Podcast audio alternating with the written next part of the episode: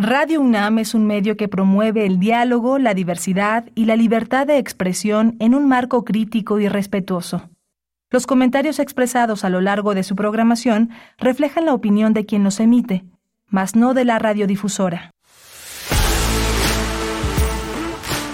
Radio UNAM presenta Prisma RU.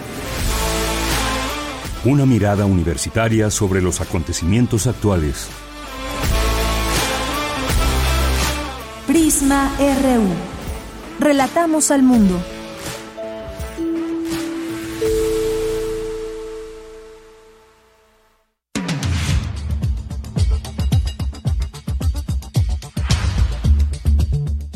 ¿Qué tal? Muy buenas tardes. Muchas gracias por acompañarnos ya aquí en Prisma RU. Siempre un gusto que estén ya aquí en el 96.1 de FM. Y bueno, hoy nos visita un radio escucha, Irving, que se me acaba de, de, olvidar tu apellido, pero bueno, Irving nos visita. Y a ver, me pongo los audífonos para escuchar muy bien. Irving Ayala nos visita hoy aquí en cabina, que viene a recoger uno de los calendarios que estuvimos regalando hace unos días y que, pues bueno, 2024, para recibir bien el 2024, ahí con las efemérides y demás. Si alguien falta de recoger su calendario, vengan por favor. Faltan también los libros del derecho al baño que no han venido. Son tres personas, así que todavía se los guardamos unos días más.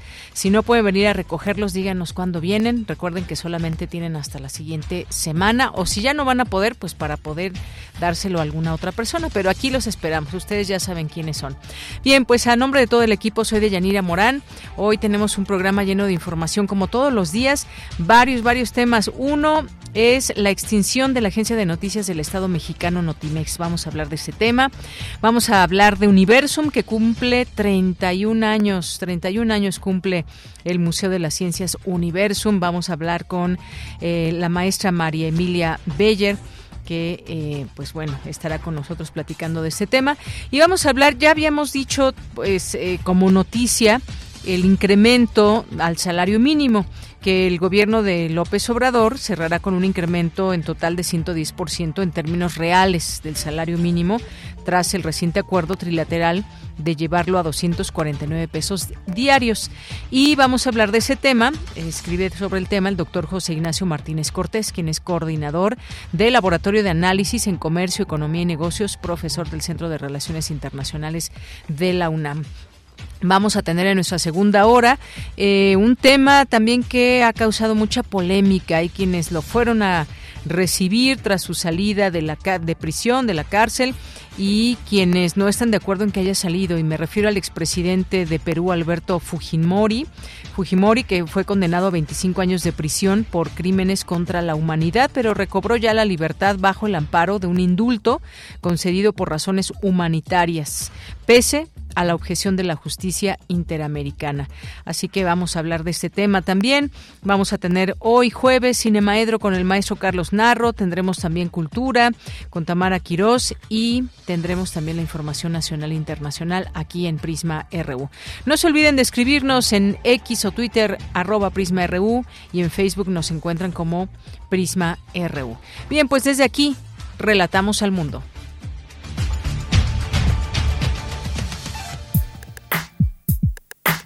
Relatamos al mundo. Relatamos al mundo.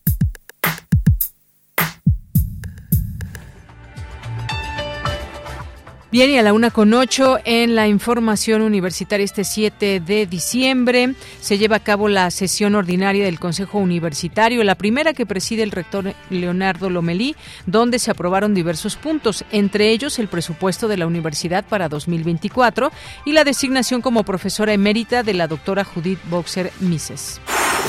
Con las reflexiones de ¿Qué son y para qué necesitamos imaginarios feministas? Inicia el coloquio, el vigésimo diplomado de Relaciones de Género.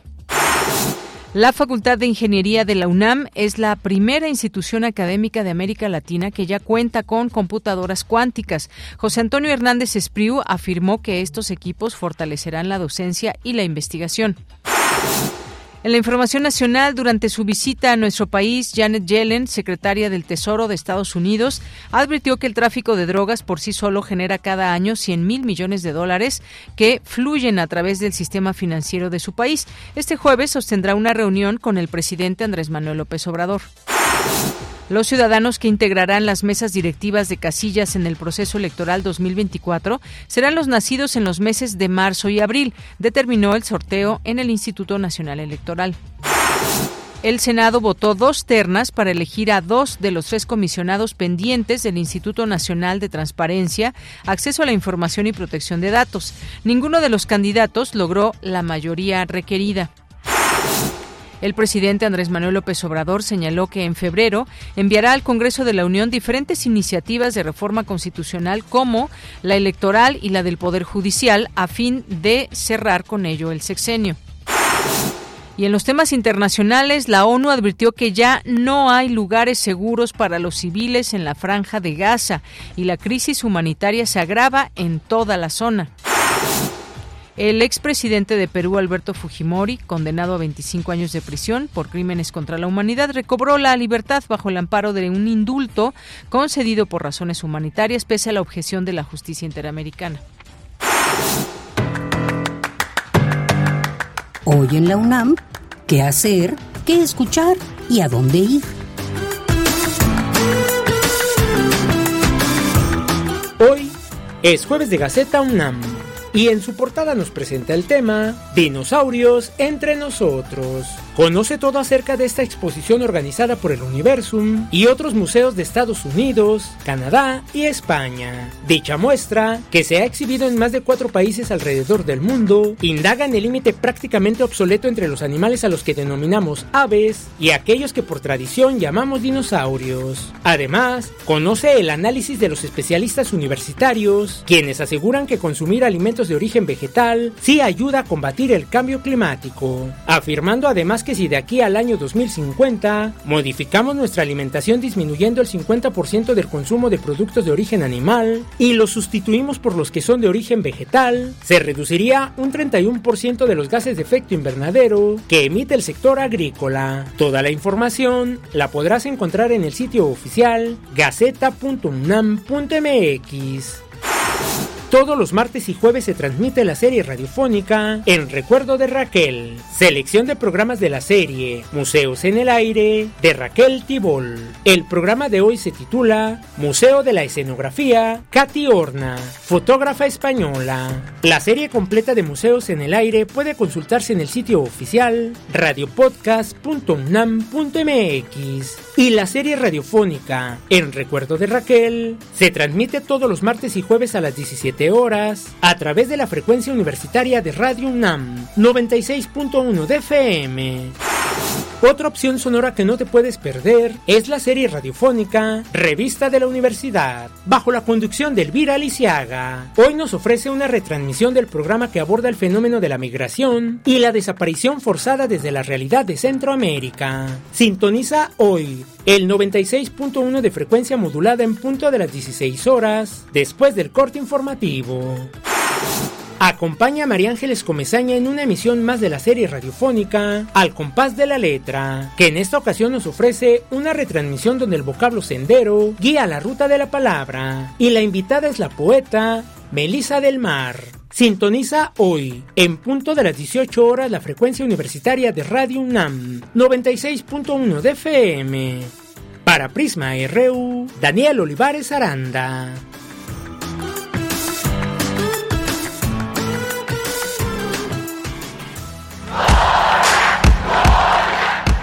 Campus RU.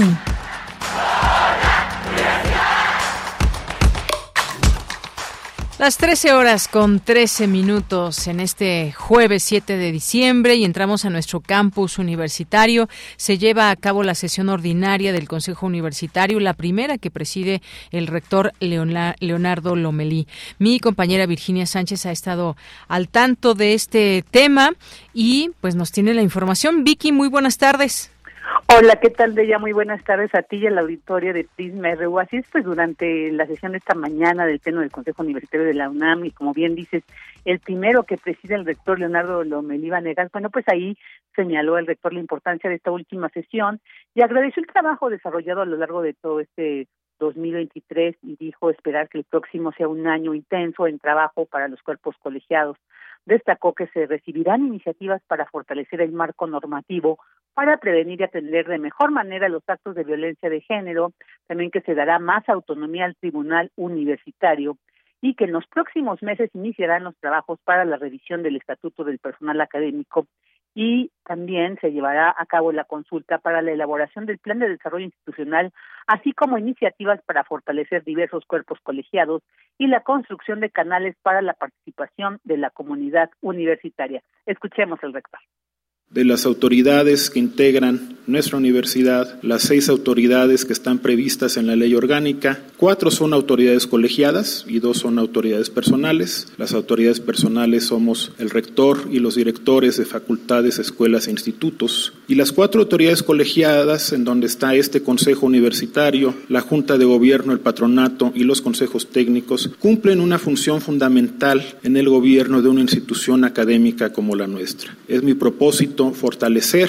a los cuerpos colegiados, así como a otros cuerpos colegiados que se derivan de ellos, como los consejos académicos de área, y de esta manera avanzar en la construcción de canales que permitan una mayor participación de la comunidad universitaria en los asuntos más relevantes de nuestra universidad.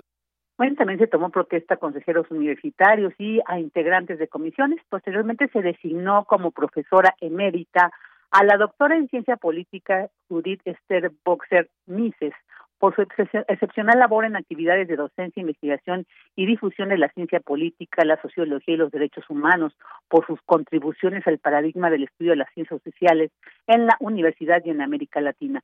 Y con esta designación, pues se convierte en la primera profesora emérita de la Facultad de Ciencias Políticas y Sociales. En otro punto se aprobó la propuesta para modificar el Plan Único de Especializaciones Médicas para crear el plan y programa de estudios de la especialización de medicina paliativa con el grado correspondiente presentado por la Facultad de Medicina, una especialidad de tres años. Y bueno, pues escuchemos a Manuel Suárez Lastra, presidente de la Comisión de Trabajo Académico, quien presentó el acuerdo para recomendar la aprobación de dicha especialización. Escuchemos. Esta opinión se emite tomando en cuenta que el proyecto cumple con lo dispuesto en la legislación universitaria, considerando que el objetivo de esta especialización es formar médicas y médicos especialistas competentes en el campo disciplinario del saber y el quehacer de la medicina paliativa, capaces de desarrollar una práctica profesional de alta calidad científica con un profundo sentido humanista y vocación social de servicio, que integren a su trabajo experto de atención médica las actividades de investigación y de educación.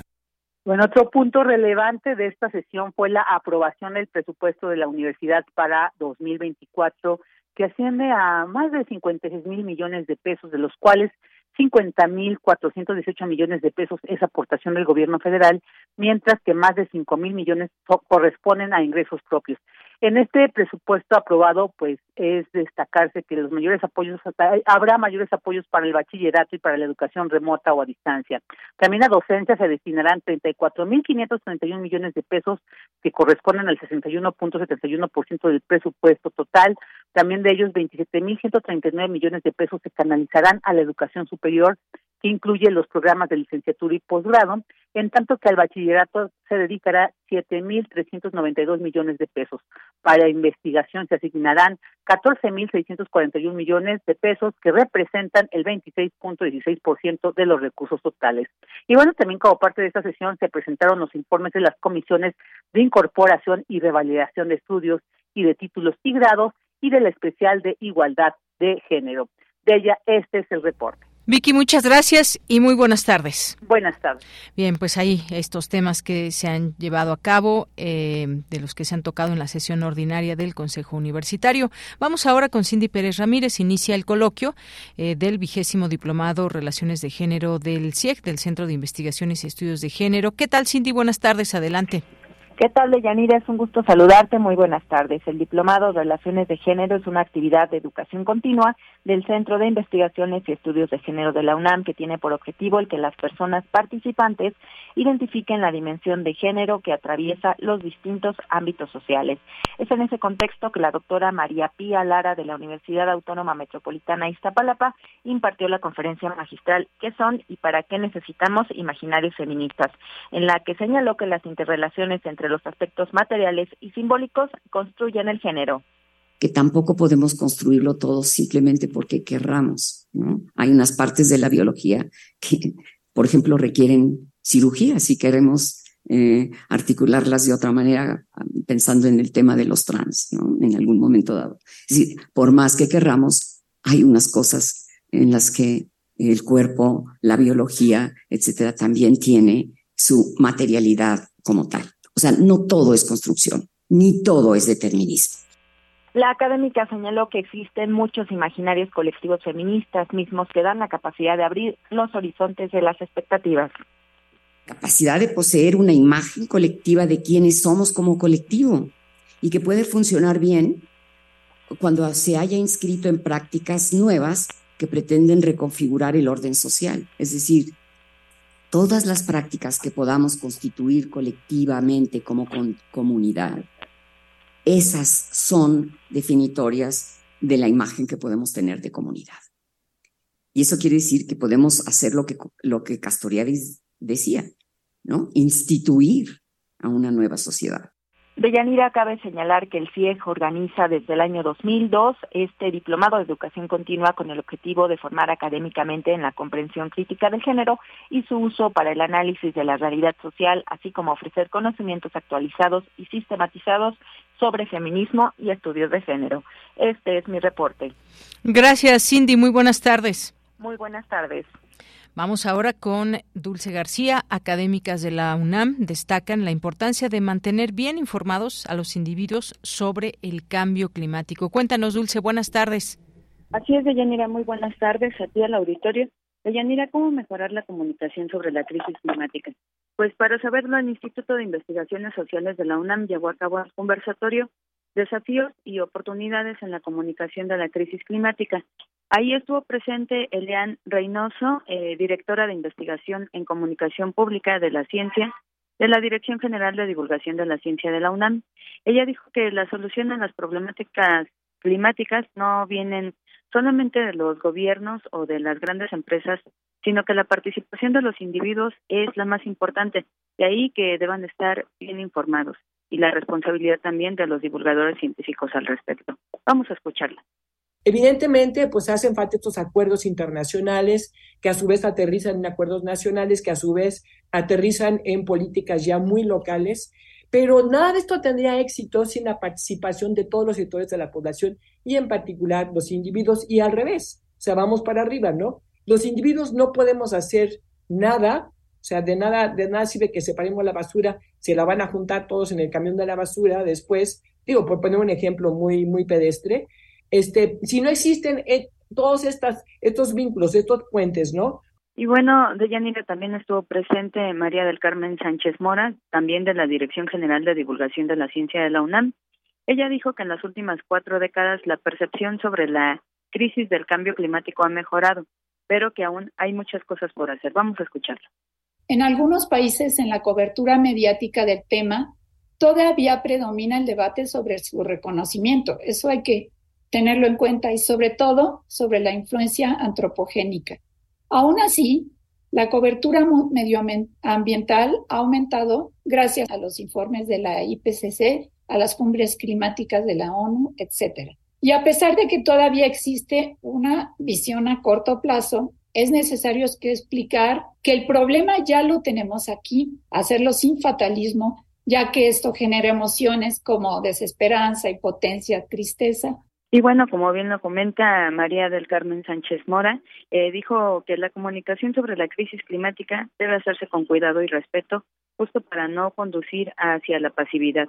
Añadió que debe buscarse una reorganización profunda de las relaciones entre las sociedades y la humanidad con la naturaleza. Esta es la información de Yani. Gracias, Dulce. Muy buenas tardes. Gracias a ti. Muy buenas tardes.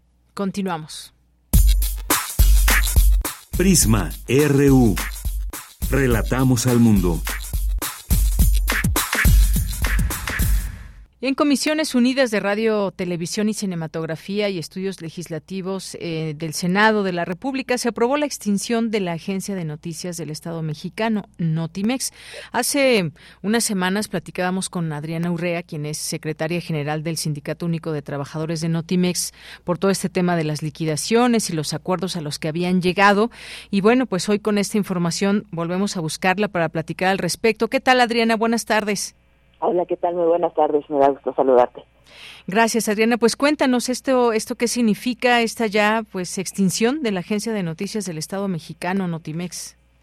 Sí, pues mira, como tú bien mencionabas, eh, el primer paso, digamos, en este proceso fue la presentación de la iniciativa del Ejecutivo en la Cámara de Diputados que se aprobó la semana pasada eh, y que pasaría al Senado en esta ocasión. El día de ayer, pues se aprueba eh, en comisiones eh, que ya mencionabas y pasará al pleno la próxima semana para que eh, pues sea de ser así aprobado por por el senado. Y, y qué pasará eh, bueno tendrá que eh, una vez aprobado en el senado tiene que emitirse en el diario oficial de la de la Federación para que se concrete el proceso de liquidación.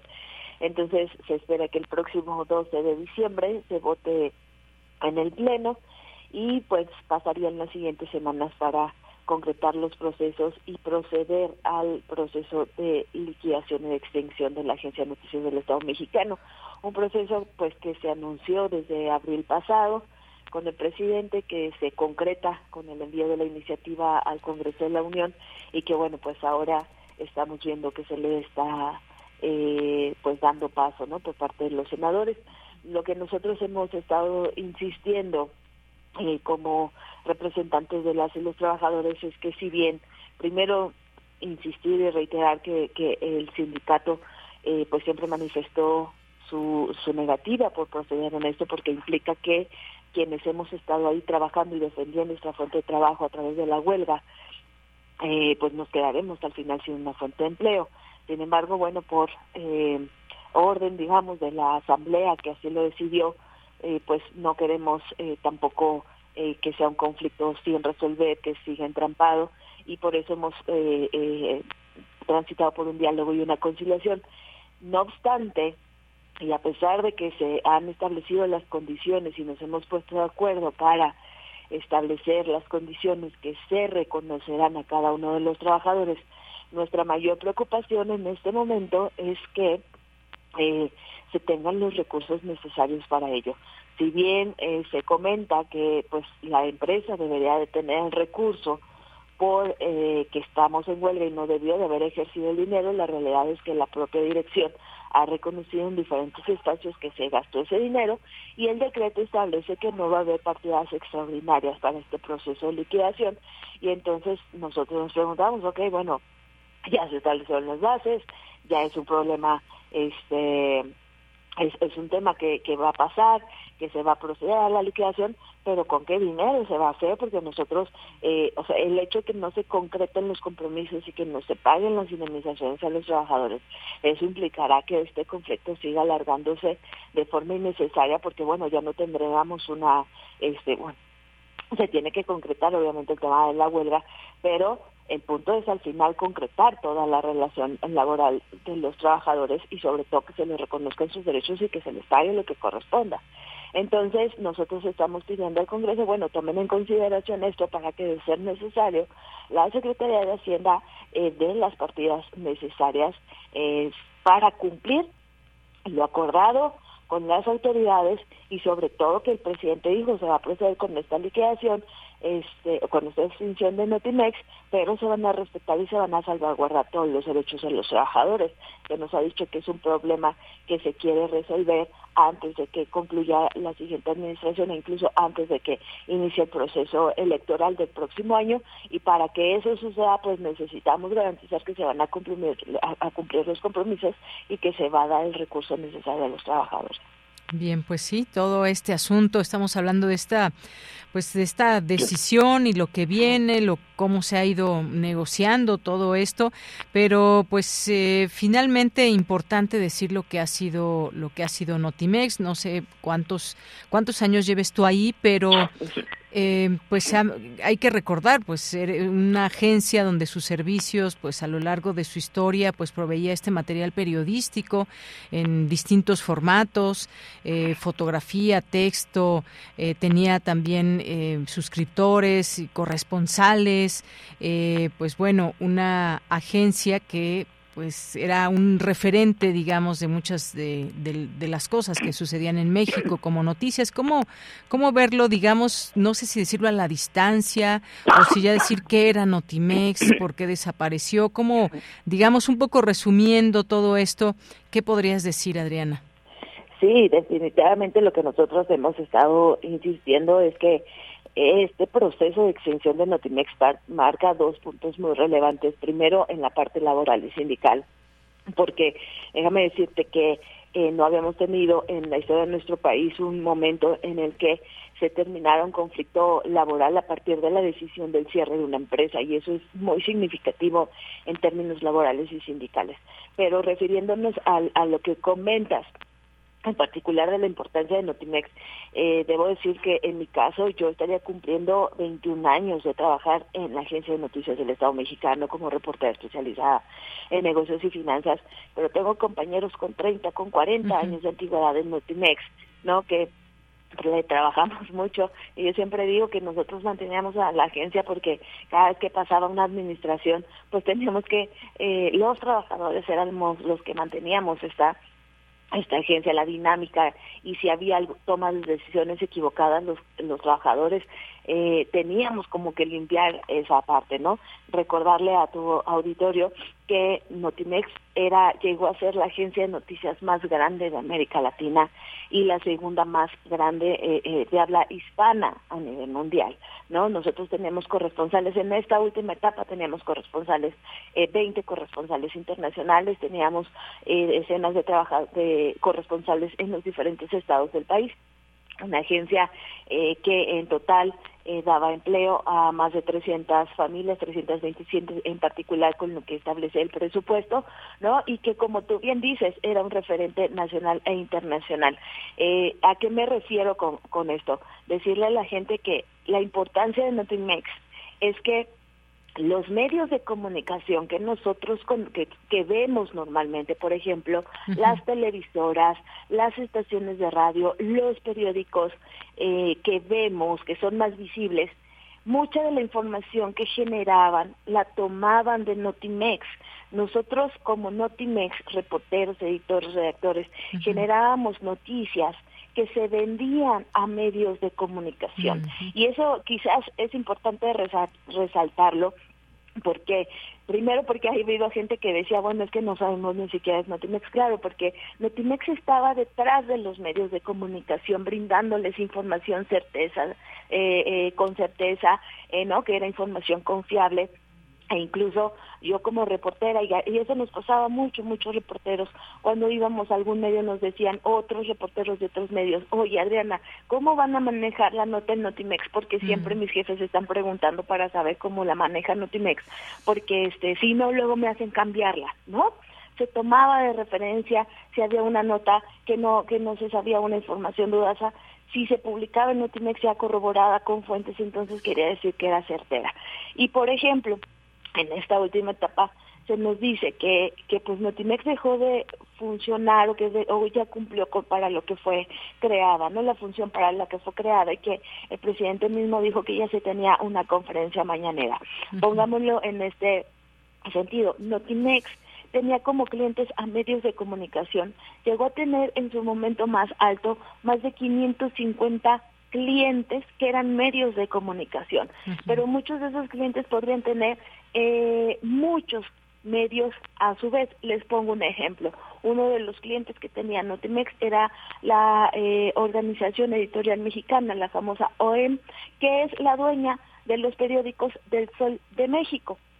Y resulta que el Sol de México tiene un periódico prácticamente en cada estado de nuestro país. Bueno, la información que se generaba en Notimex podría publicarse en cada uno de esos periódicos que tenía el Sol de México, pero era solo un cliente.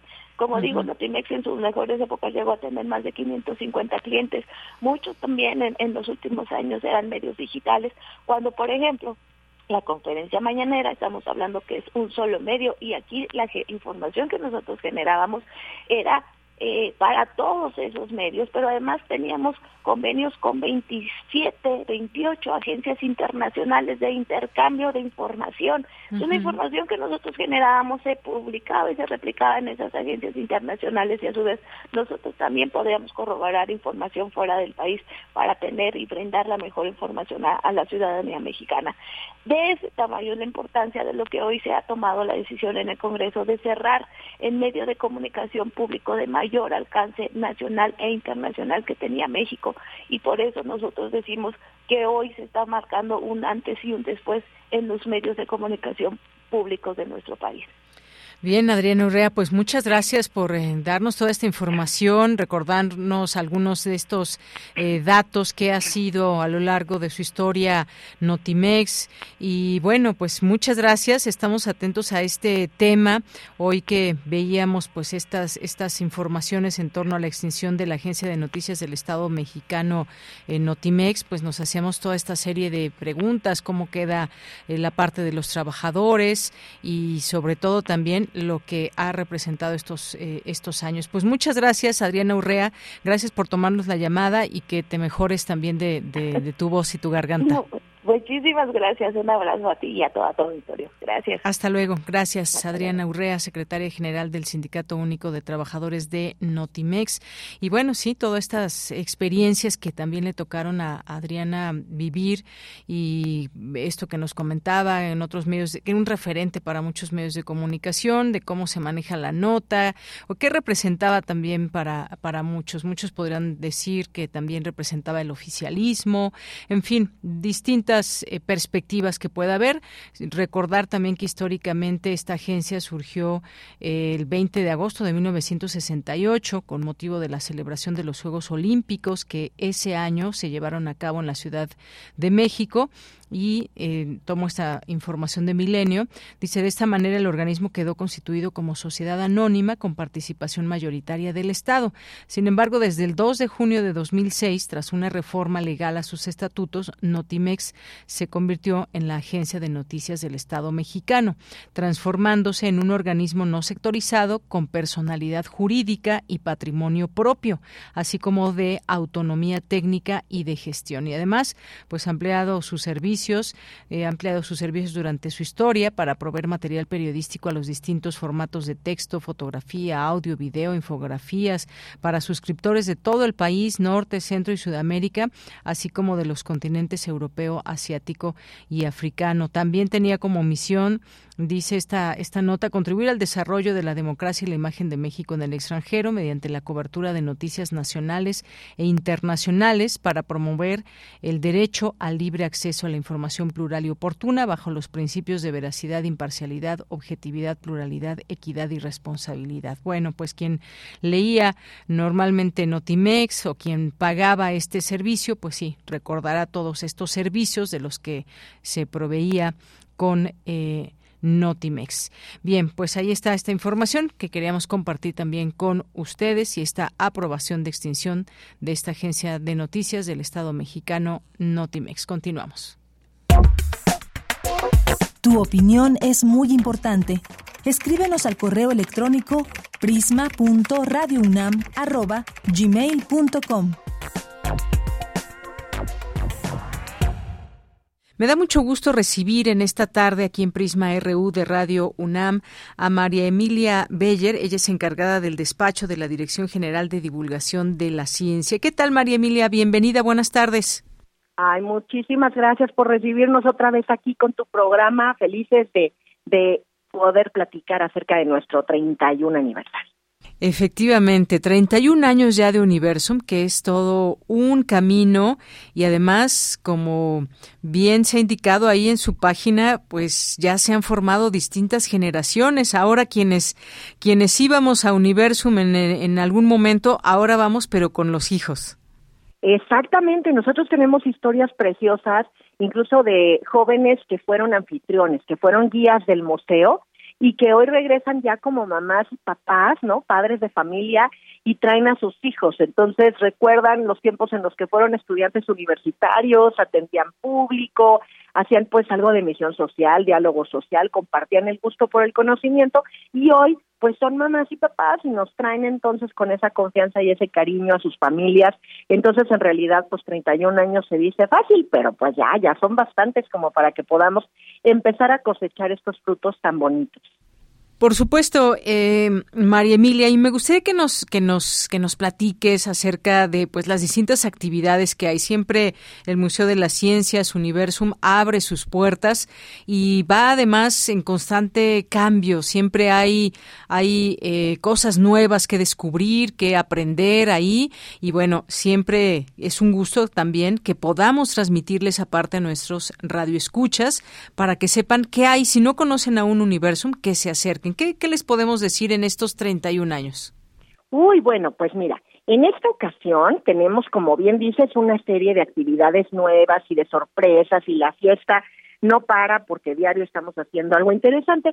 Yo te voy a contar que, por ejemplo, en la sala del universo, ayer eh, tuvimos la visita del astronauta de origen mexicano José Hernández. Entonces, él vino para acá porque algunos a lo mejor han visto esta película que narra su vida, que es una película preciosa, se llama Millones de Kilómetros. Y bueno, en la parte final de la película, pues se ve cómo él logra llegar a ser astronauta de la NASA y vuela hacia la Estación Espacial Internacional en una cápsula, la cápsula del Discovery, que obviamente pues para la película fue fabricada, eh, ¿no? Para la filmación. Y entonces él nos ha donado esta cápsula que es idéntica, ¿no? Idéntica, avalada por la NASA, a la que él utilizó para volar en su momento hacia el espacio. Y entonces ahora ya esta cápsula va a vivir dentro de la sala del universo. Entonces, si quieren venir a tomarse una foto dentro de lo que sería una cápsula espacial, pues esa es una de las cosas que podemos hacer.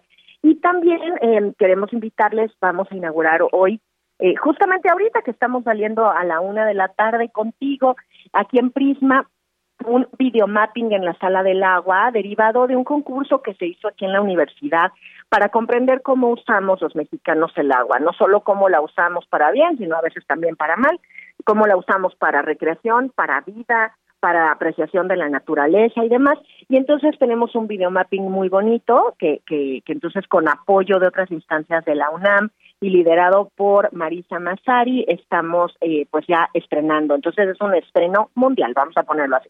Y finalmente comentarte que la cereza del pastel es de inauguración de nuestra exposición de dinosaurios entre nosotros, que es una exposición que hicimos en conjunto con el Museo Americano de Historia Natural de Nueva York que es un gran aliado con el que ya hemos trabajado en otros años y que gracias al Instituto de Biología de la UNAM, pues cuenta también con algunas piezas icónicas de las colecciones nacionales de nuestra universidad para mostrar al público pues este tránsito evolutivo de los dinosaurios hacia las aves.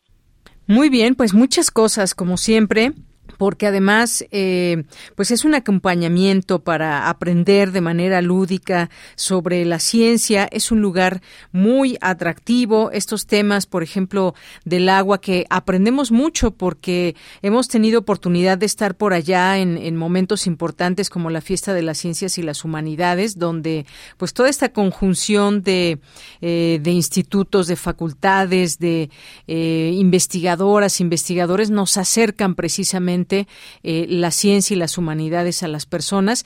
Creo que podemos llegar con muchas preguntas a Universum y salir con, con un conocimiento vasto desde pues niñas, niños hasta adultos que puedan acudir a este a este sitio. Que me, me estaban preguntando también que si va a estar abierto, por ejemplo, en las vacaciones. Esa es una gran pregunta y la respuesta es que sí. Entonces podemos a través de tus micrófonos y hacer la invitación para que nos visiten en vacaciones. Únicamente vamos a estar cerrados 24, 25 y 31 de diciembre, es decir, los días de las fiestas familiares y el primero de enero. Fuera de eso estaremos abiertos el resto de las vacaciones decembrinas. La entrada es por Avenida del Imán, es así me gustaría recordárselas para que no se atoren tratando de llegar por otro lado, eh, de miércoles a domingo de las 10 de la mañana a las 5 de la tarde. Muy bien, María Emilia Beller. Pues ahí está. Dejamos esta invitación a nuestro público. Sí va a estar abierto en vacaciones, excepto los días que nos comentas. Y es un buen momento, además, porque mucha gente está de vacaciones y disfrutamos nuestra ciudad y, por supuesto, también de ciudad universitaria. Claro que sí. Entonces nos encantará recibirles por acá, que además, como ven, hay muchísimas cosas de distintas ramas de la ciencia. Entonces acérquense a Universum y vengan a pasar el día en familia y a disfrutar con la ciencia. Claro que sí, 31 años de este conocimiento y que muchas personas también han construido desde ahí para tener lo que hoy significa y lo que hoy es este Museo de las Ciencias Universum. Yo sé que muchas personas ya lo conocen y van una y otra vez, pero hay personas que todavía no lo conocen, María Emilia, y a esas personas también queremos llegar para que se den la oportunidad de descubrir mucho y todo lo que ofrece eh, Universum. Así que pues muchísimas gracias y nos seguimos saludando por allá. Por supuesto, muchas gracias también y aprovecho para hacerles llegar mis felicitaciones navideñas a todo tu auditorio, desde luego a ti también y bueno, ya todo Radio UNAM, que siempre son nuestros grandes aliados. Un abrazo para todos. Pues muchas gracias, recibimos las felicitaciones e igualmente extensivas para ti y todo el equipo de Universum. Muchas gracias, María Emilia Beller. Hasta luego y gracias a ustedes. Buenas tardes, hasta luego. Fue María Emilia Beller, encargada del despacho de la Dirección General de Divulgación de la Ciencia. Queremos escuchar tu voz. Síguenos en nuestras redes sociales. En Facebook como Prisma RU y en Twitter como arroba PrismaRU. Bien, y hace unos días comentábamos muy brevemente esta información del incremento salarial, el incremento al salario mínimo en términos reales, se habla de un 110%. Y esto, ¿desde qué perspectiva observarlo y analizarlo también? Eh, ¿Por qué, por ejemplo, en otros momentos se tenían pues algunos incrementos eh, que decían no alcanzan ni para un boleto del metro o no alcanza pues para mucho? eran aumentos a veces de uno, dos, tres pesos, creo que hasta de centavos. Pero bueno, ¿qué pasa con este incremento salarial que ha propiciado el gobierno del presidente Andrés Manuel López Obrador, que cerrará eh, con un incremento total de 110% en términos reales del salario mínimo tras el reciente acuerdo trilateral de llevarlo a 249 pesos diario, diarios, sumando cinco años de acuerdos con el sector patronal y obrero. Vamos a hablar del tema, ya es en la línea telefónica, me da mucho gusto eh, recibirle aquí al doctor José Ignacio Martínez Cortés, el es coordinador del Laboratorio de Análisis en Comercio, Economía y Negocios, profesor del Centro de Relaciones Internacionales de la UNAM. Doctor, ¿cómo estás? Muy buenas tardes. Bien, mira, muchas gracias por la invitación a la orden.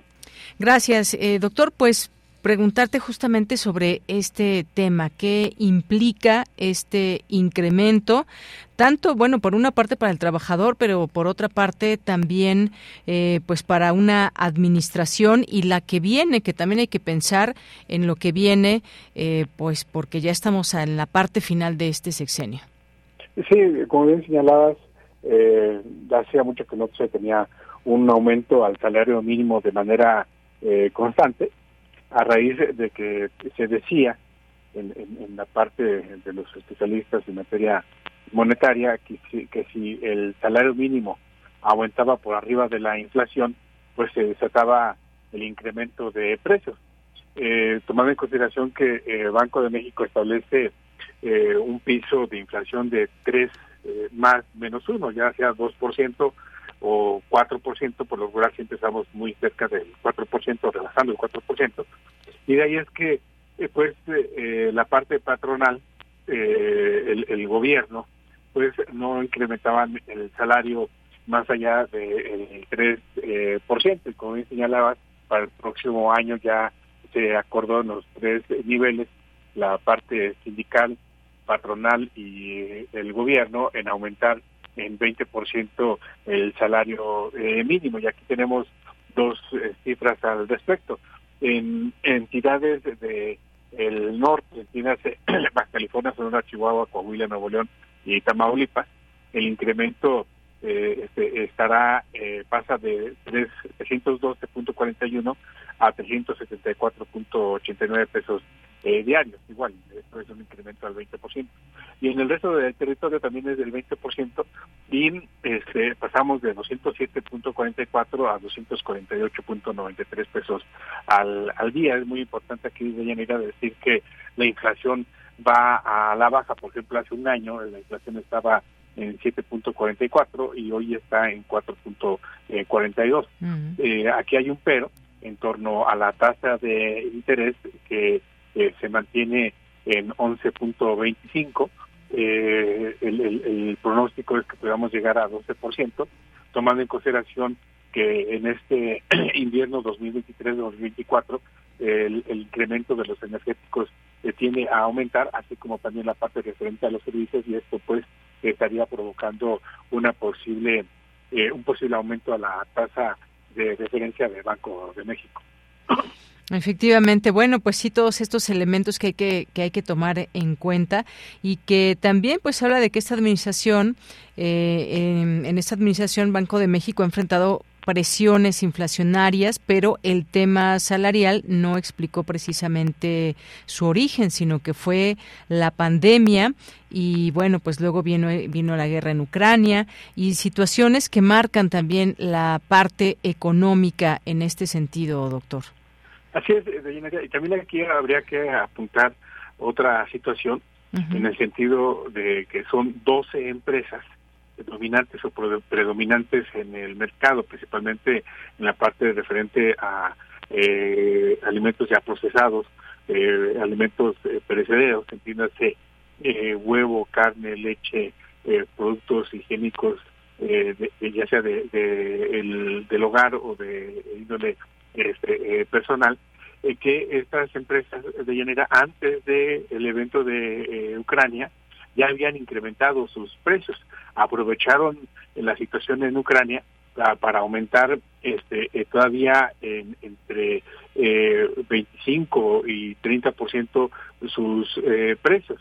Entonces, también estas empresas, aunado a, a, los factores que tú precisas, pues eh, tuvimos este incremento constante en la inflación, llegamos a eh, un orden eh, de 8.64 esto en septiembre de 2022 y esto provocó que eh, de manera constante el Banco de México incrementara la tasa de interés y esto por supuesto provocó que se inhibiera el consumo y eh, que a pesar de, de estar teniendo una tasa una inflación a la baja la tasa de interés se mantiene Así es.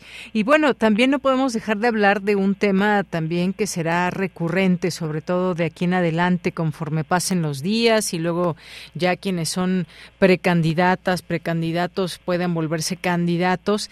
Y sin duda, pues será un tema que se va a hablar en la parte electoral, en la contienda electoral. Venimos de un de un eh, estamos en un gobierno que propició este aumento y bueno quien eh, quien es parte de este partido que en este caso, caso es Claudia Sheinbaum pues eh, ha hecho también pues eh, promesas en este mismo sentido. También ha hablado Xochil Gálvez de la oposición al gobierno y que también ha hecho pronunciamientos al respecto aunque también hay que recordar que en otros momentos ya sea en el pasado por ejemplo ha argumentado que estos acuerdos no, ven, no deben atribuirse solamente al gobierno, sino que también las empresas privadas ofrecen salarios muy por arriba del mínimo. ¿Qué decir en todo esto? ¿Será un tema en la parte electoral? ¿Cómo, cómo ves, doctor? Sin duda, y aquí habría que eh, meter en este análisis, como, uh -huh. como, bien lo estás realizando, la, la parte de la perspectiva económica eh, internacional y nacional. Eh, se pronostica en cuanto a la economía mundial eh, una desaceleración del orden de 1.5 en cuanto al comportamiento en 2024 con relación a 2023 y en cuanto a la economía nacional igual tendríamos un crecimiento eh, en, 2023 de 3.7 y el pronóstico para 2024 uh -huh. es que sea de 2.8 y esto eh, pues estaría eh, llevando a que eh, no tuviéramos los mismos factores de crecimiento como los tenemos hoy, como es, por ejemplo, una apreciación del tipo de cambio, remesas, eh, exportaciones, eh, un gasto público creciente. Entonces, sí que vamos a tener un 2024 con una enorme presión en cuanto a la economía nacional, en la economía mundial. Y otro aspecto muy importante es que sí, aquí vamos a tener un choque de trenes. Si tomamos en consideración, por ejemplo, perfiles como los que están presentando, como los que están eh, tanto eh, Clara Sheinbaum como Cecil Galvez, eh, me, refiero rápidamente en dos este, eh, perfiles. Uno, Gerardo Esquivel, que pugna mucho por la parte de frente a adivinar la desigualdad en este eh, colega académico del Colegio de México, y la otra parte, pues este, eh, tenemos a eh, José Ángel Gurría, que pugna por la parte del crecimiento económico, no obstante que se deje de, de, de, abatir la, la pobreza, y esto es un resultado, pues por supuesto, del perfil que tiene José Ángel Gurría, tanto en relaciones exteriores, Hacienda, en OCDE, y en la parte que escribe que tiene eh, Gerardo Esquivel, eh, ya sea como analista, como su papel este, eh, como su gobernador en el Banco de México o como académico del Colegio de México. Entonces, sí que vamos a tener dos este, proyectos económicos totalmente distintos y, algo muy importante es que aquí la parte patronal, pues, simpatiza mucho con la reforma del presidente López Obrador, comenzando por el Consejo Coordinador Empresarial. Entonces veremos ahí cómo es que los novios eh, se, se, ajustan hacia uno y otro lado. Muy bien, bueno, pues sí, iremos viendo cómo se van dando todos estos ajustes, estos temas, estas propuestas que se darán, porque, pues sin duda alguna, se tiene que mirar en estos temas al futuro. Ya se tiene esto, este aumento que hubo a lo largo de este sexenio, veremos qué sigue para 2024 y 2025, por supuesto, porque todo esto se va viendo con una anticipación, se va, pues ahí hablando con el sector empresarial, que también, pues va dando señales, algunos muestran preocupación por el incremento actual, dicen que puede afectar a las pequeñas o medianas empresas, en fin, muchas situaciones en torno a esta a esta alza en el salario, pero que sin duda hay que mencionarlo así, pues beneficia a los trabajadores. Así es, y mira, aquí algo a destacar, este, este, precisamente mucho en el discurso empresarial, en el discurso eh, en este caso de, de, los políticos que no están de acuerdo con esta situación, se, se, mira mucho a decir que es la micro, la pequeña empresa a la que sufrirán este eh, en, la parte de la eh, de lo laboral este aumento. Me parece que no es así, tomando en consideración que es la, la, la micro y pequeña empresa de que eh, mucho tiene que ver con la generación de empleo. Está más, está más bien de en, en el lado de la empresa grande, tomando en consideración que esta empresa, por ejemplo, eh, eh, tenía mucho la parte referente al outsourcing. No sucede lo mismo en la microempresa. De igual forma, en la empresa grande, pues se tiende a mucho a despedir antes de llegar a los tres meses a la, al, al trabajador, a la trabajadora. Y en la pequeña empresa, tomando, tomando en consideración que eh, este, tienen entre 3 y 10 eh, trabajadores, trabajadoras, pues sí que mucho se tiene que ver con la parte de la experiencia laboral que tiene la, la micro y pequeña empresa. La mediana empresa tiene otro este, eh, perfil, tiende más a la parte diferente a la profesionalización de la mano de obra y está por arriba del salario mínimo. Incluso hay, eh, del análisis que hemos hecho sobre la microempresa, hay eh, unidades económicas, principalmente en la parte de servicios, que están por arriba del salario mínimo. No así la empresa grande que castiga mucho al trabajador con el salario mínimo. Bueno, pues muchas gracias, doctor. Como siempre, un gusto poder platicar con usted y que nos amplíe esta perspectiva en este caso específico del incremento al salario. Muchas gracias. Gracias por la invitación, Ana. Hasta luego, buenas tardes. Fue el doctor José Ignacio Martínez Cortés, coordinador del Laboratorio de Análisis en Comercio, Economía y Negocios, profesor del Centro de Relaciones Internacionales de la UNAM. Y bueno, nos quedan dos minutitos. Vamos a complacer porque ayer, ayer se nos quedaron varias canciones. Por ahí alguien nos pidió la de Osito de Felpa. A ver, déjenme ver que, eh, y que vamos a, a transmitirles ahorita. Javier Flores la pidió, exactamente. Osito de Felpa y esto en la voz de María de Jesús Vázquez. Con esto vamos al corte.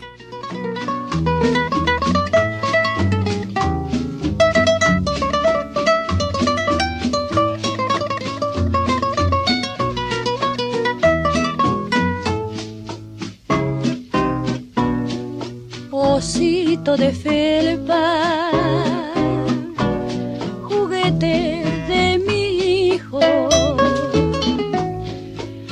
mi chiquitito que una madrugada se llevó el Señor. Al verte tan solo, al verte tan solo, creerás un sueño, creerás un sueño, que tu fiel amigo ya se haya ido para ojos de vidrio no saben del llanto, del amargo llanto que prendió en mis ojos desde que él se fue.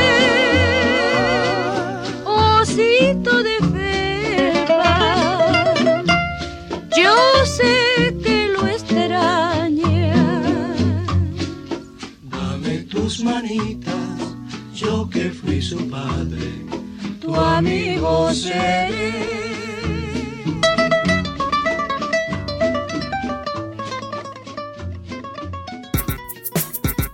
Prisma RU. Relatamos al mundo.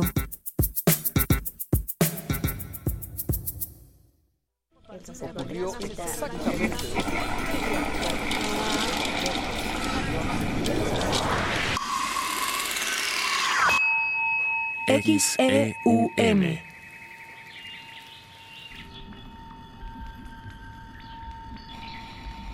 Radio UNAM. Experiencia sonora.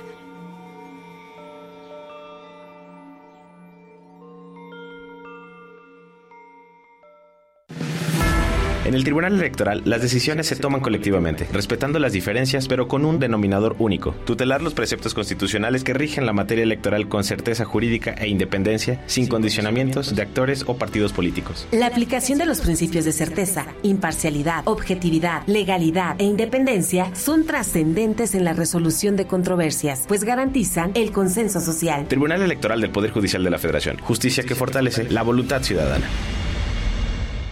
Existen distintas versiones de México. El México de los creadores, el México de quienes se esfuerzan, de quienes quieren llegar lejos, de quienes estamos unidos. Pero el 2 de junio del 2024, todos seremos parte del mismo México, el que participa. Decidiremos con nuestro voto el rumbo de nuestro país. Si aún no solicitas tu INE, está desactualizada o ya no es vigente, acude a tu módulo. Tienes hasta el 22 de enero para hacerlo. En estas elecciones, con mi INE, participo. INE.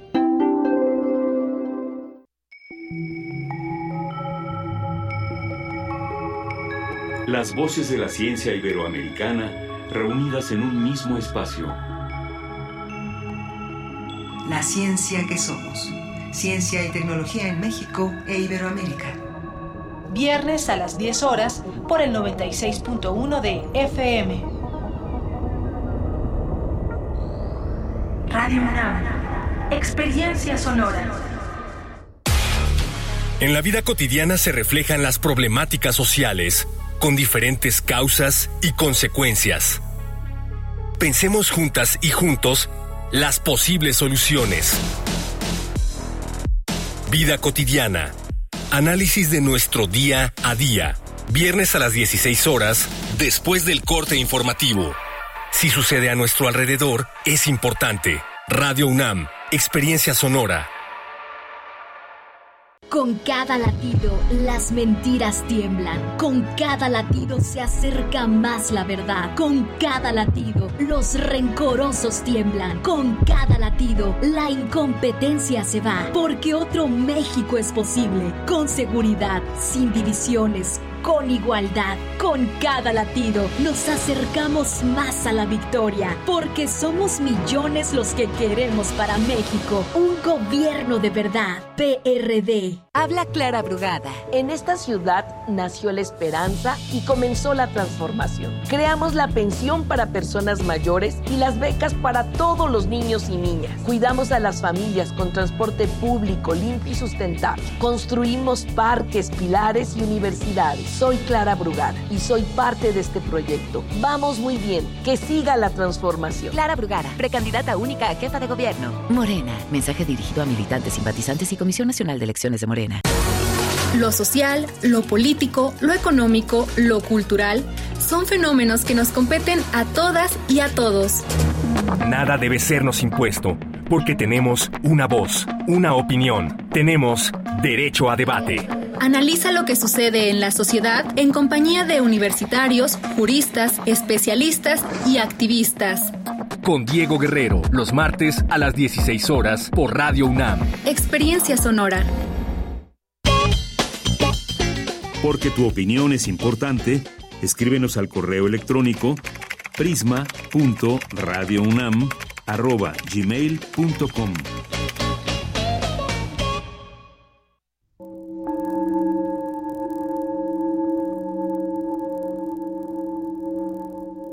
Todos somos Edith Irene, Dalis, Pablo.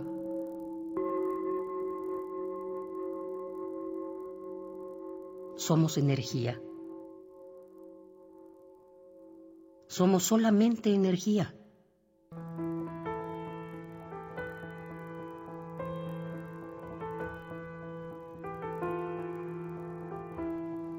Pero si solo somos energía, entonces me pregunto, ¿qué parte de esa energía, que más adelante seremos nosotros, decide el momento y la forma en que nos vamos a consolidar cuando aún no somos, cabalmente hablando? ¿Qué parte de ese algo decide con tanta claridad y precisión qué va a ser si todavía no es? Es decir, ¿cómo somos sin ser?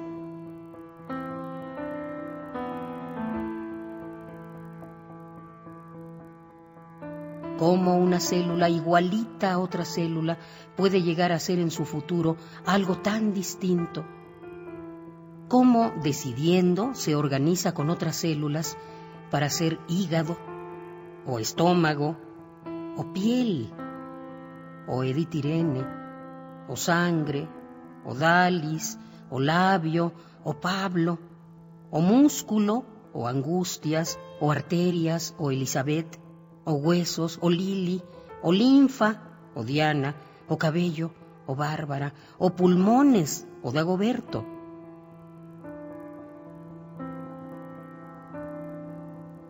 O bien, cómo aciertan unas y otras células y juntas se convierten en hierbabuena o Dalila, en plata o Diego, en calor o Sebastián, en miel o Gabriel, en durazno o Luciana, en Mar o Conchita, en Galaxia o Alma, en Sol o José Antonio, en Acero o Roberto, en Pera o Verónica, en Lentejitas o Esther, en lápices de dibujo o Pepito, en chocolate o Daniela, en leche o Germán.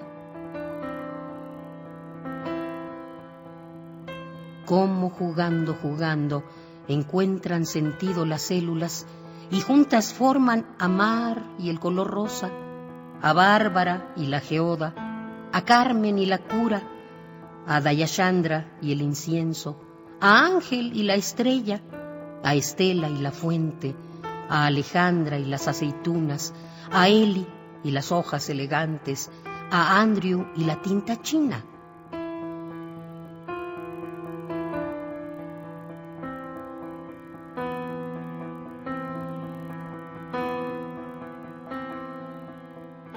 ¿cómo no nos maravilla que se sabe sin saber?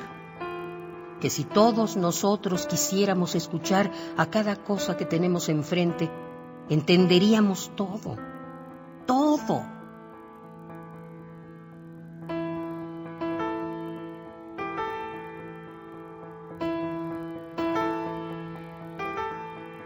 Solo así sabríamos cómo es que las células se juntan y celebran convirtiéndose en esta coyuntura de hoy con formas, en Rafael y la música, en Abigail y el pan de muerto con su azúcar y sus huesitos, en Martina y el arroz con mole, en Agustín y los tacos, en Dalia y la entrega de flores, en abril y las mariposas, en Alfredo y las rolas, en Héctor y los diseños, en Vicente y la solidaridad, en Natalia y los dulces de leche, en Camila y los olores bonitos, en Patti y el café, en Toño y las desveladas, en Teo y Clara y los discos, en Juan y los recuerdos, en Antonio y los programas de mano, en Margarita y el agüita de limón.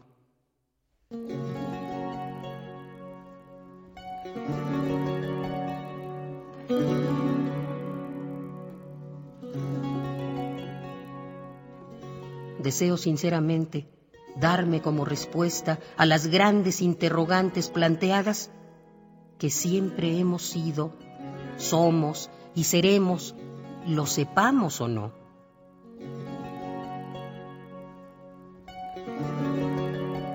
Todos somos parte de un inmenso cuerpo, cuerpo que tiene un número infinito de caras, y cada cara de ese cuerpo es una de las tantas maneras en que somos, hemos sido y seremos. Somos todos las gotas que forman un río, eternamente en movimiento. Somos un río que llena todo el universo. Es por eso que repito que todos somos Edith Irene, o Dalis, o Pablo. Es por eso que insisto en repetir que todos somos todo y que nada nos debe ser ajeno.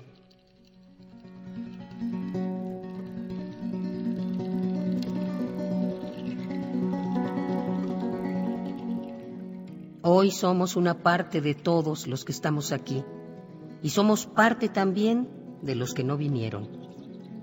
Somos parte de los que tienen la certeza de que esta ceremonia ocurre y de los que nos vieron llegar. Somos parte de los que no saben absolutamente nada de esta reunión, pero también somos parte de los que de una manera cercana o lejana la sienten y sencillamente se ponen nostálgicos sin saber por qué. Por supuesto, también somos parte de los pajaritos que nos han acompañado los años anteriores y que físicamente ya no están, pero también somos parte de los que nos acompañan hoy. Todos ellos, con sus diferentes niveles de presencia, están aquí, fieles a esta cita anual, la cual es ya para todos nosotros una costumbre.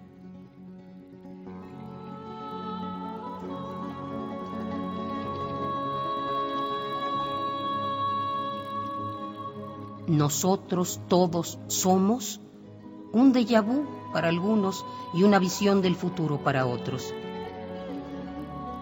Todos nosotros somos además nuestro presente, nuestro hoy.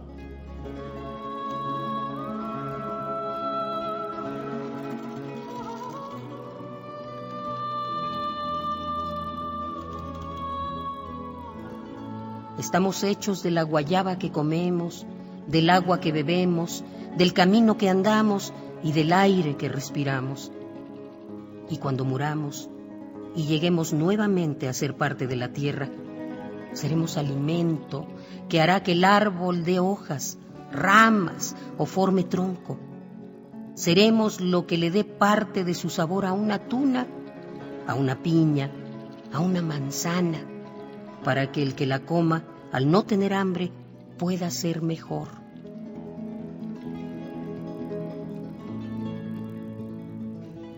Creo también, o así me lo quiero imaginar, que para que este juego se pueda dar sin trampas para cada uno de nosotros, tenemos que enfrentarnos a esta vida, que suponemos la nuestra, como si fuera la única, primera y última, como si fuera nuestra gran oportunidad para poder ser.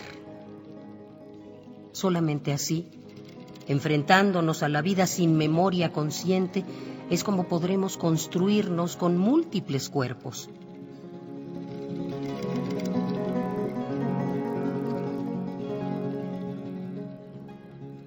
¿Sabes qué creo que somos? Creo que somos contenedores de energía. Simplemente somos envases para ella.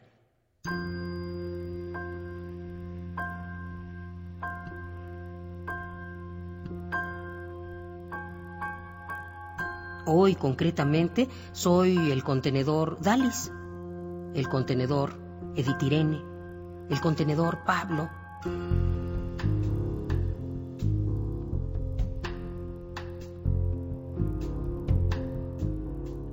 Soy un contenedor distinto con el nombre de cada uno de los que estamos presentes aquí, articulándonos.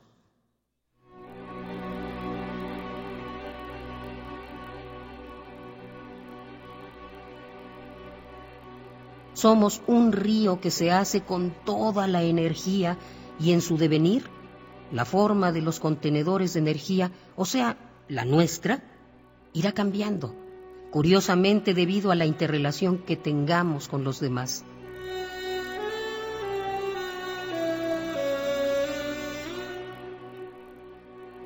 Estos cuerpecitos que somos todos tienen varias caras, caras que dan hacia distintos lados. No solamente tienen la cara que da hacia nosotros, no. Cada cuerpito que somos le ofrece una cara distinta a cada uno de los otros cuerpecitos contenedores con los que se articula.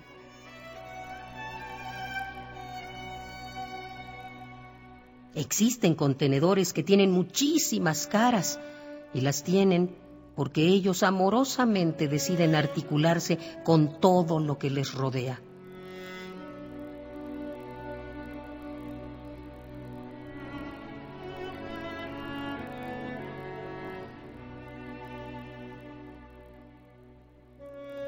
Somos energía.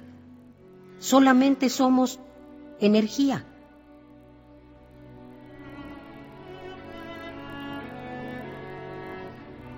Somos energía con cara de planta, mineral, persona, animal o elemento.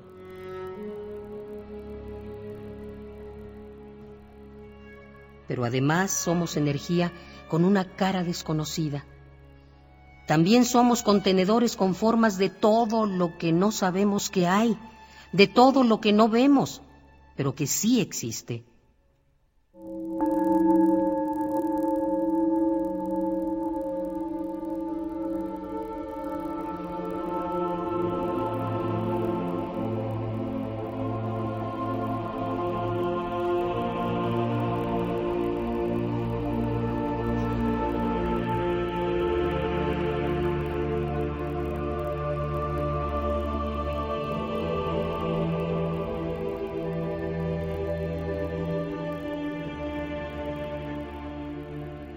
Somos energía. Por eso todos somos Dalis y Abril y Laura y Apolo y Mario y Carlos y Elizabeth y David y Dionisio e Isabel y Marco y Vanessa y Sofía y Héctor y René y Jenny y César y Mina y Víctor y Marcela y Nadia y Enrique y Andrea y Roberto y Arturo y Gerardo, y Marco, y Javier, y Noel, y Vivian, y Marisol, y Cipriano, y Berta, y todos, y todo, porque todos somos todo, todo.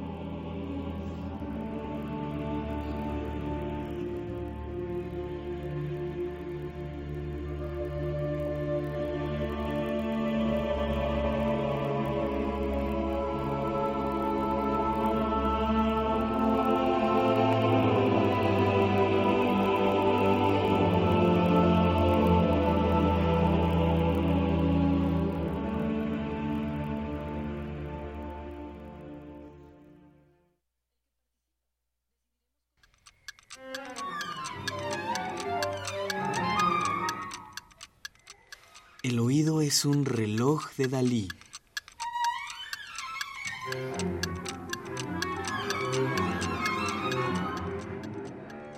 Red de Compositores Ecuatorianos. REDSE.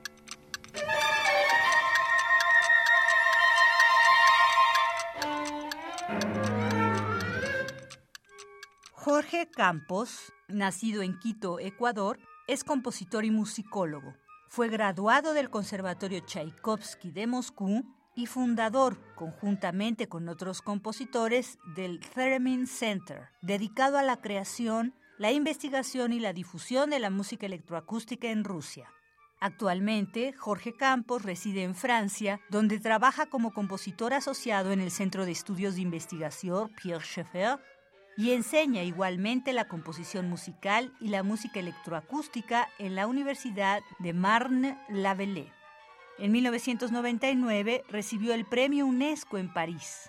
Fue compositor de residencia en el Virginia Center for the Creative Arts en los Estados de Norteamérica en el 2000 y en la Casa del Gesto y la Imagen en París en el 2004. Su música ha sido interpretada en festivales internacionales en Rusia, Europa, América Latina, Estados Unidos y Japón.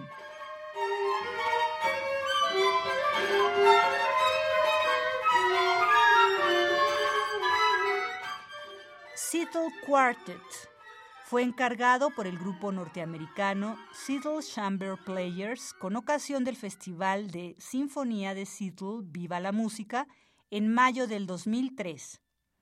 La idea central y generadora de esta pieza es el juego, el diálogo, la alternancia y la confrontación de varias estructuras musicales fundamentales, por una parte la polifonía y por la otra la homofonía, las mismas que en constantes procesos de desdoblamiento generan a su vez otras formas de existencia de la materia sonora, heterofonía y finalmente la monodia.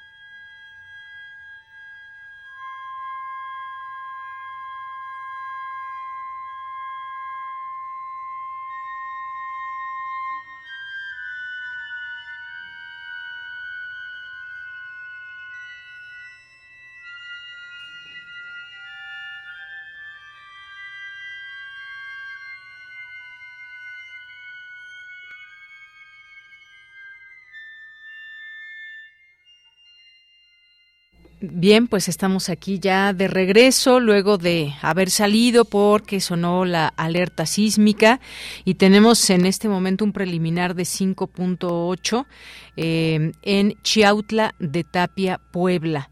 Eh, sonó la alerta sísmica y bueno, pues segunditos después se comenzó a sentir este, este movimiento telúrico en la Ciudad de México y bueno, pues estamos aquí muy pendientes y atentos de lo que pueda ir surgiendo estos recorridos que inmediatamente se hacen después de un de una de un temblor eh, aquí por lo pronto en la Ciudad de México que pues esperamos pronto tener estas noticias, buenas noticias de que solamente queda en un susto. Y bueno, pues cuéntenos ustedes, compártanos en redes sociales dónde viven, cómo están, cómo, qué tan fuerte lo sintieron. Hay quienes pues nos ponemos más nerviosos que otros y de plano pues ni, ni sentimos, pero hay que siempre guardar la calma, estar en orden en las escuelas, en donde nos toque el temblor y por, y por eso se han hecho siempre estos ejercicios importantes también eh, para eh, para saber dónde resguardarnos, estos simulacros que se han hecho y el último que tuvimos aquí en el país fue en septiembre precisamente para saber qué hacer en estos casos. Y bueno, pues vamos a vamos a a eh, tratar de contactar vía telefónica a quien nos pueda eh, ampliar esta información y sobre todo también este lugar que me llama la atención también de Chiautla, eh, Puebla, y que bueno, pues es un poco más cercano que cuando sucede en Oaxaca o en Guerrero, que tenemos un poco más de tiempo en la ciudad cuando suena la alerta para salir y para estar, eh, pues, eh, tener un poco más de tiempo y resguardarnos, ponernos en un punto seguro donde, eh, y siempre es importante decirlo, lo ubiquemos, ya sea en nuestro lugar de trabajo, en casa, en la escuela, donde nos pueda tomar este temblor por sorpresa, en donde quiera que nos encontramos. Y bueno, pues vamos a tratar de marcar al, a alguien de la UNAM que nos pueda dar información, como al sismológico también, al doctor Raúl Valenzuela, y bueno, por lo pronto, pues tener la información que vaya surgiendo y al momento. Pero, mientras tanto, escríbanos, háganse presentes a través de las redes sociales en X y, o Twitter, que nos encuentran como arroba PrismaRU y en Facebook nos encuentran como Prisma RU. Y pues aquí ya está encabezando esta nota en los distintos medios de comunicación. Suena, alerta sísmica en Ciudad de México hoy 7 de diciembre de 2023. en la Ciudad de México se activaron los más de 13.000 postes del C5 con la alerta sísmica y pues estaremos aquí pendientes para conocer de cerca si hubo alguna situación que reportar en la zona metropolitana del Valle de México, que bueno, pues sí, siempre una alerta que nos, nos toma por sorpresa. Se realizaron pues los protocolos de evacuación ante una posible emergencia en los distintos lugares, también en las dependencias de gobierno. Luego de esta activación, pues muchos usuarios en redes sociales han compartido videos de cómo se vivieron estos momentos en los que la alerta permaneció activa. Así que, pues bueno, el Sismológico Nacional, como decíamos, reportó una magnitud de 5.8 al sur de Chiautla de Tapia, en Puebla, a las 14 horas con 3 minutos, que justamente estábamos en, en el corte cuando sonó la alerta sísmica. Y bueno, pues hay que recordar que esta alerta eh, que es el sistema, parte de ese sistema de alerta sísmico, es un sistema de alerta temprana para sismos y depende del Centro de Instrumentación y Registros Sísmicos. Hay sensores que se instalan en el territorio mexicano y monitorean las zonas de peligro sísmico y reconocen movimientos en un radio eh, próximo a 90 kilómetros. Y bueno, pues en los primeros segundos se detecta la posible magnitud y envía la información a las diferentes ciudades receptoras y así es como cómo va eh, dándose toda esta información. Y bueno, pues ya eh, hay información de última hora del Sismológico Nacional. La magnitud es ya más precisa de 5.7, 16 kilómetros al oeste de Chiautla de Tapia en Puebla. Bueno, pues aquí está esta información, que es lo que les podemos decir hasta el momento. Y bueno, pues mientras tanto nos podemos ir nos podemos ir a la información internacional. Estamos, les comento en este momento, tratando de conectarnos con con alguien para que nos pueda dar la información al respecto de este de este tema. Mientras tanto, vamos a irnos a la información internacional a través de Radio Francia.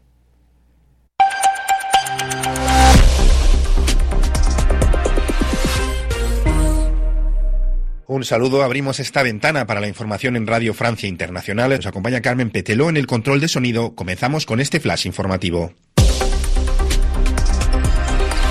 Manu Terradillos.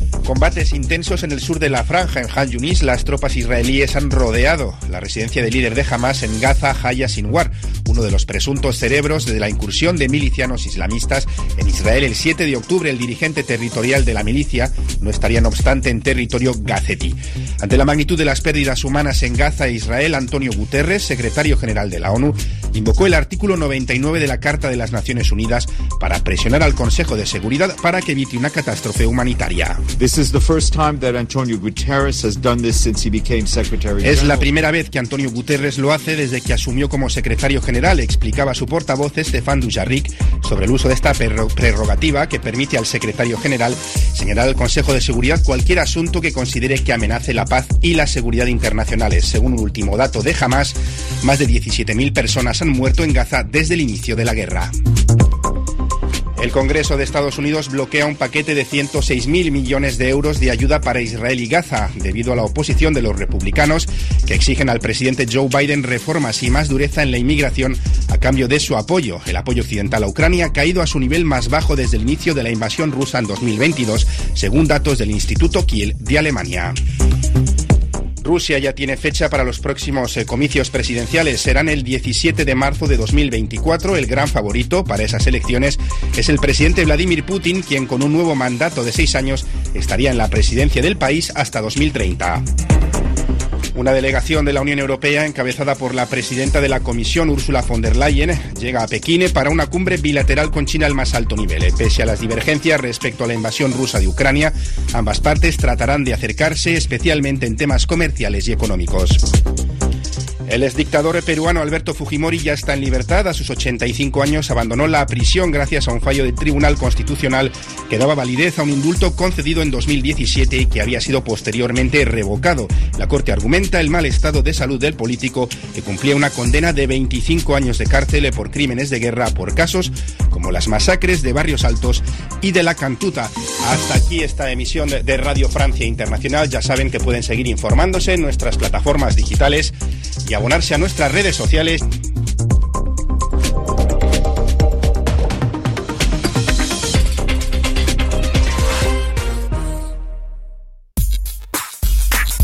Prisma RU. Relatamos al mundo. Bien, pues y cómo, cómo lo sintieron, qué tan fuerte, con qué tanta intensidad. Sabemos que pues hay algunas zonas más proclives donde pasan pues eh, algunas, algunas, algunos temas en la parte geológica eh, la falla de San Andrés, por ejemplo.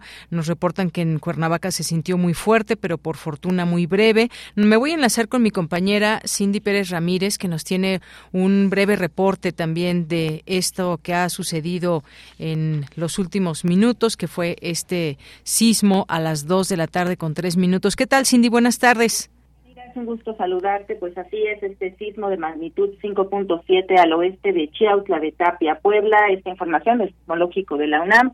Pues bueno, ya hubo reacciones. El presidente Andrés Manuel López Obrador reaccionó ante el sismo mediante un, el Twitter en la red social.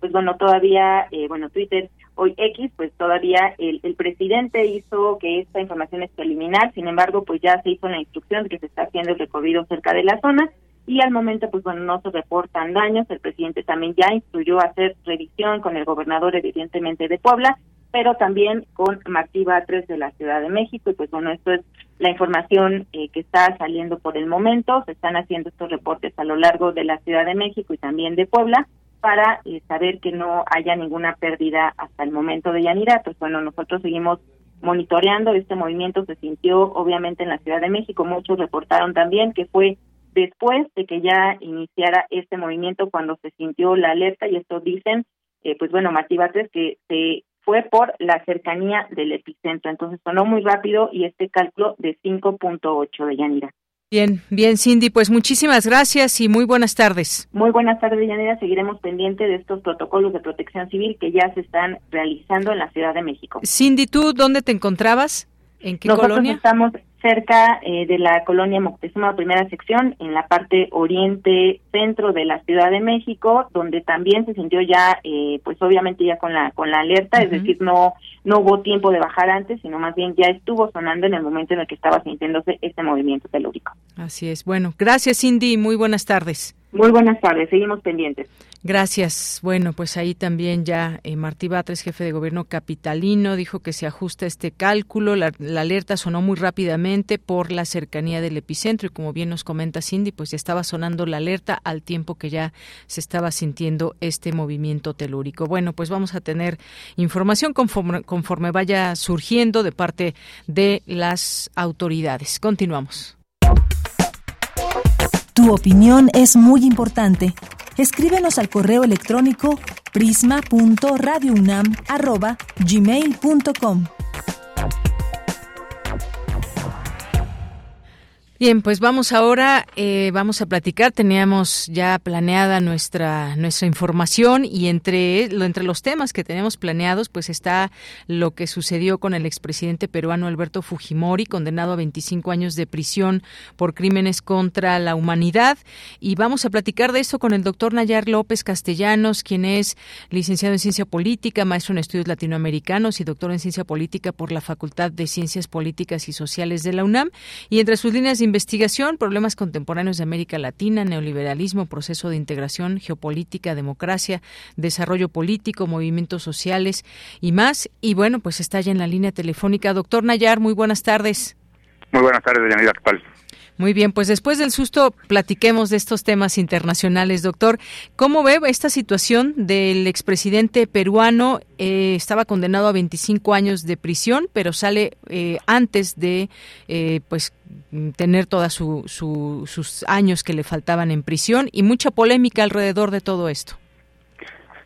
Sí, claro, sin, sin duda, así como lo intempestivo, digamos, de, del temblor de hace un momento, eh, podemos ubicar esta, esta liberación eh, totalmente ilegítima fuera de la, de la racionalidad eh, jurídica que demuestra en realidad pues la crisis institucional que vive Perú en el contexto de lo que fue el golpe de Estado del año pasado y que aquí se, aquí se ven reflejados los compromisos que la gobernante de facto Boluarte pues asumió con la derecha fujimorista, ¿no?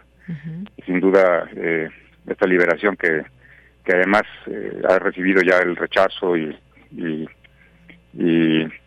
la invitación a reconsiderarla por parte de la ONU, de la de la CID, eh, pues refleja obviamente que ahí en, este en este en esta nación pues hay un sistema institucional pues, totalmente en crisis, ¿no? Donde se pueden ver de manera clara pues las las lógicas de la corrupción y de las alianzas que significaron y que implicaron ese golpe de Estado, ¿no? de hace casi ya un año, más de un año, perdón. Efectivamente, y, de estas razones por las cuales fue a prisión Alberto Fujimori, como sabemos, pues están estos crímenes contra la humanidad. Este es eh, pues el delito principal por el que fue a, a prisión. Eh, pues además en una situación en que hay que mencionarlo, las razones por las cuales sale Fujimori. Eh, pues porque además de todo, bueno, fue este indulto, pero padece un cáncer lingual, eh, fibrilación auricular, hipertensión, entre otras eh, situaciones que presenta. Incluso salió con, con oxígeno de, eh, de, la prisión. Y bueno, recordar, el, el, Tribunal Constitucional ordenó el martes la excarcelación de Fujimori tras restituirle el indulto que se le había otorgado por razones humanitarias en 2017. ahora, pues el entonces, el entonces gobierno de Pedro Pablo Kuczynski le concedió este recurso, pero la justicia peruana revocó esta medida atendiendo un pedido de la Corte Interamericana. ¿Qué hay? Sabemos que en Perú han sucedido muchas cosas también en el ámbito eh, social y político. ¿Cómo llega, cómo llega eh, esto para las y los ciudadanos allá en Perú, este indulto y esta salida de Fujimori?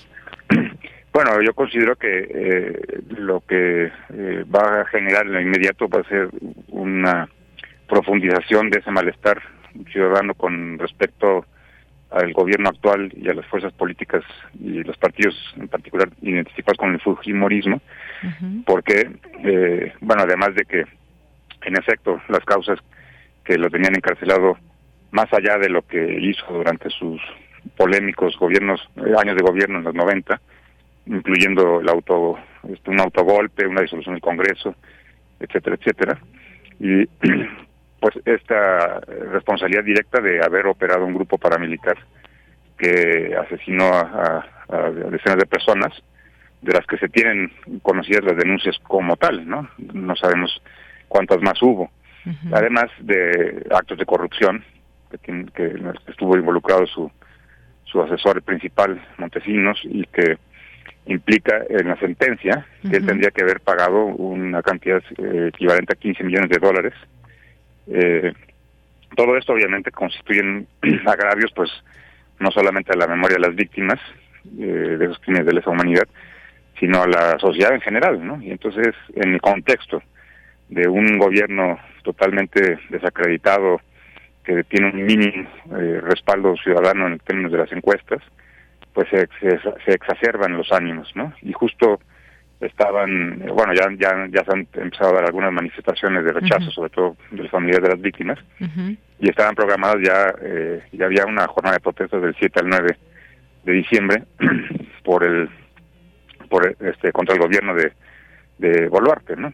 Así es. esto exacerba, digamos, a, la sociedad peruana y, y, deja muy al descubierto y muy claro eh, pues la, la, el, estilo y la esencia de la política de los políticos actuales que están gobernando este país tanto desde el Congreso como desde el gobierno de facto, pues que están este, cruzados por intereses de corrupción eh, infinitos, ¿no? Eh, justo eh, Kuczynski había, lo había había generado ese indulto sí. para obtener el, el, apoyo de los votos del fujimorismo para no ser destituido por actos de corrupción. Entonces todo tiene ahí una secuela de, impresionante de, un problema ya estructural, digamos, ¿no? De una corrupción sistémica que vive el Perú. Muy bien. Bueno, pues doctor Nayar López Castellanos, muchas gracias. No queremos dejar pasar este tema y comentarlo eh, sobre esta pues situación que eh, atraviesa el expresidente peruano eh, Alberto Fujimori y por qué, por qué es que sale. Hay que recordar que bueno, esos crímenes contra la humanidad eh, fueron por la muerte de 25 personas en dos matanzas perpetradas en 1991 y 1992 por un escuadrón del ejército. Muchas gracias, doctor. Con mucho gusto, Yanira. Muy buenas tardes. Hasta luego. Muy buenas tardes. Gracias al doctor Nayar López Castellanos, internacionalista. Continuamos. Cinemaedro. Con Carlos Narro.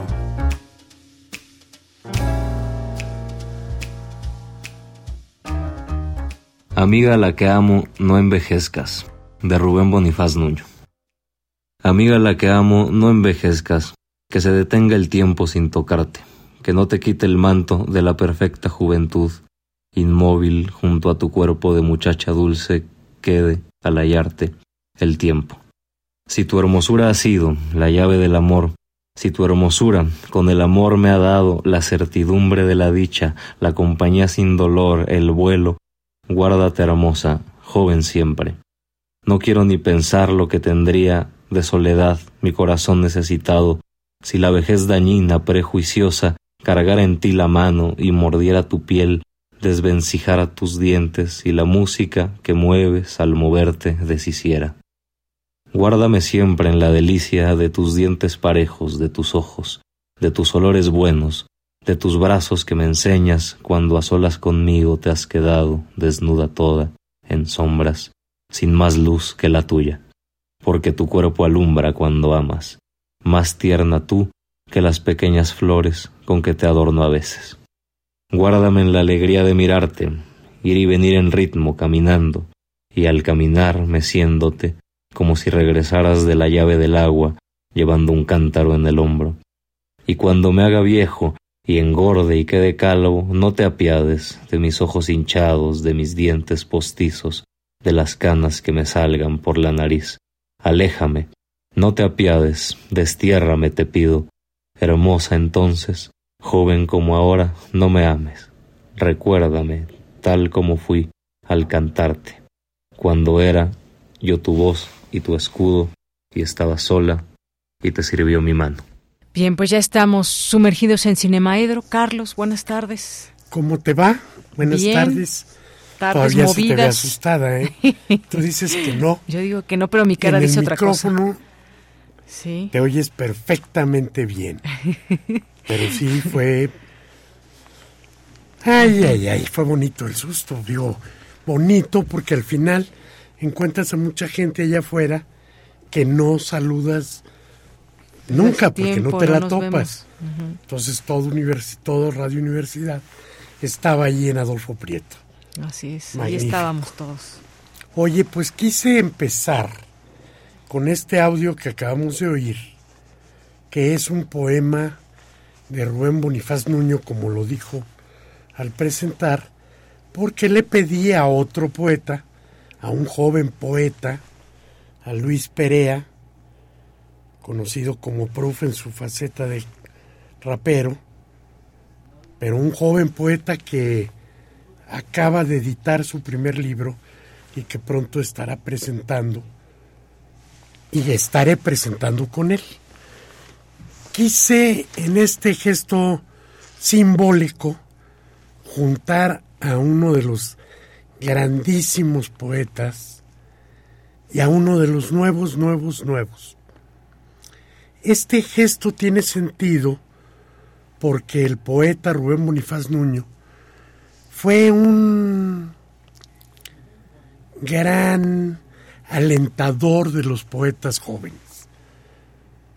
Junto a él crecieron como poetas Y digo junto y no bajo su manto, porque como dijo en, en su texto este Vicente Quirarte, nos trataba como hermanos. No quería que lo viéramos como un papá poético. Sin duda que le deben más que un papá poético, tanto Quirarte como Marco Antonio Campos, como muchos otros que se acercaban a él, que era un poeta, no solo le gustaba reunirse con esos poetas más jóvenes, y por decir nada más mencioné a los completamente eruditos, sino le daba también por estar más cerca de otras manifestaciones culturales más populares, digamos.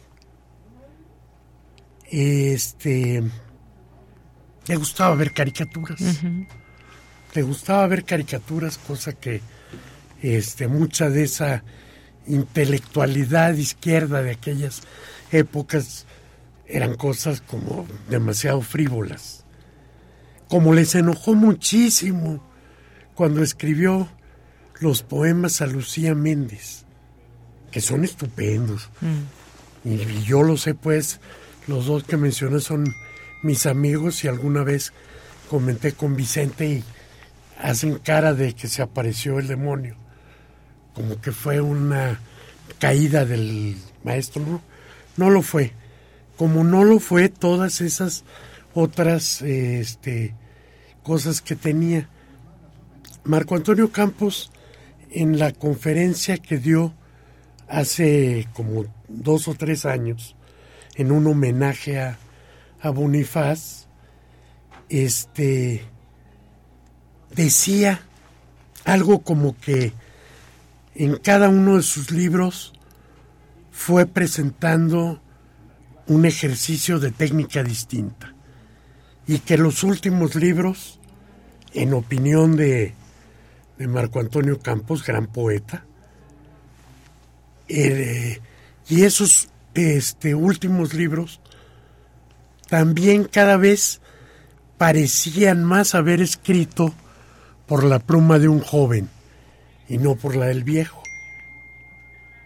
Quizá habría que hacer la excepción de aquel último poema en el que yo creo que ya presentía que era su despedida de la poesía, un poema de 2009 en la jornada, un poema que no forma parte de ningún libro, donde ya dice cosas como viejo en su prisión de viejos huesos, encontraste el corazón, un punto al amor, se abrieron sus ventanas.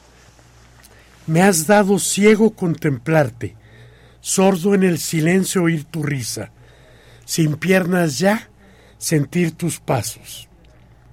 Desaparecida la memoria, relumbras presente como eterna, y recién nacido por cantarte, inventa el mundo las palabras.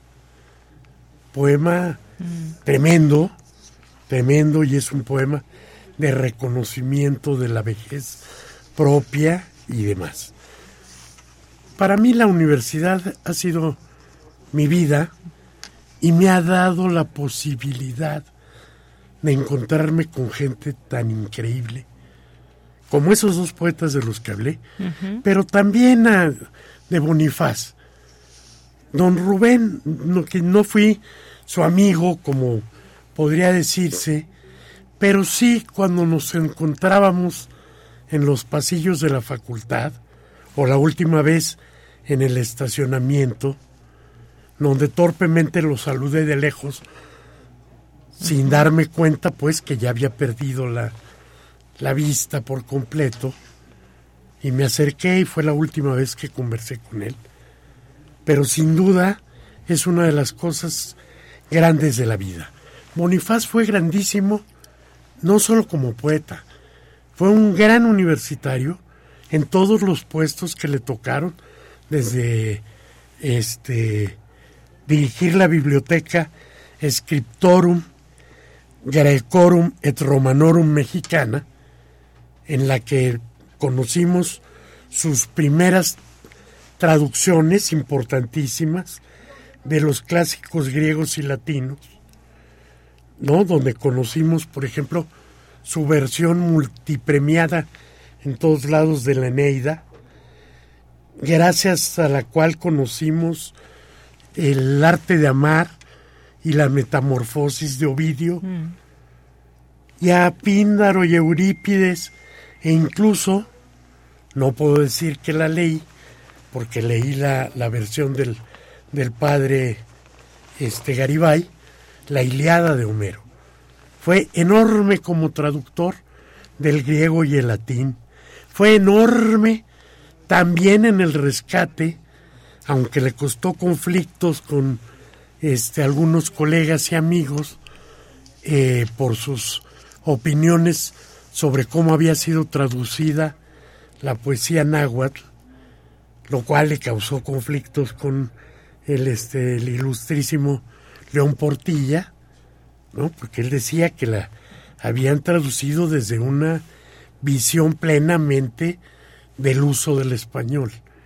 Decía, no, no, no, hay que empezar a retraducir la poesía náhuatl desde la perspectiva del pensamiento náhuatl. Tuvo todos los temas que puedas que puedas este, pensar. Fueron 18 libros de poesía y alguno de, este, de preocupaciones sociales, como Fuego de Pobres, o El manto y la corona, su libro más, más conocido. Y bueno, fueron 18 libros.